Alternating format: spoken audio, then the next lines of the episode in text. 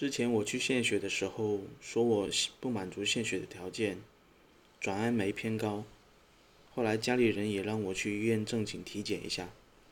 最近刚好有时间，就跑了一趟医院，发现做这个项目还是有点小贵，但还好走了医保。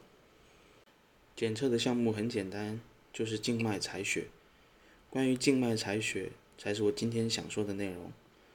我领了号准备采血。一位医生给我摸了摸右手，又给我摸了摸左手，然后把我推荐了给了另外一位医生。那位医生才给我正式的采了血。采血的过程倒是没什么，很快就完成了，然后就让我用棉签按压住，我也就退了出来，然后等报告。然而我以为像扎手一样的那种按压，很快血就会凝结。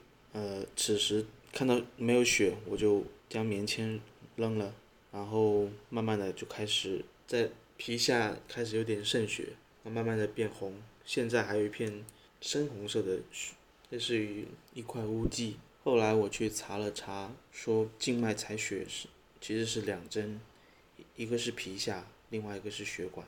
采完血后应该平行按住，最好按三到五分钟，不然就可能会造成现在这个局面。第一期没什么，就是讲一讲我关于静脉采血的一个小事故，引以为戒吧。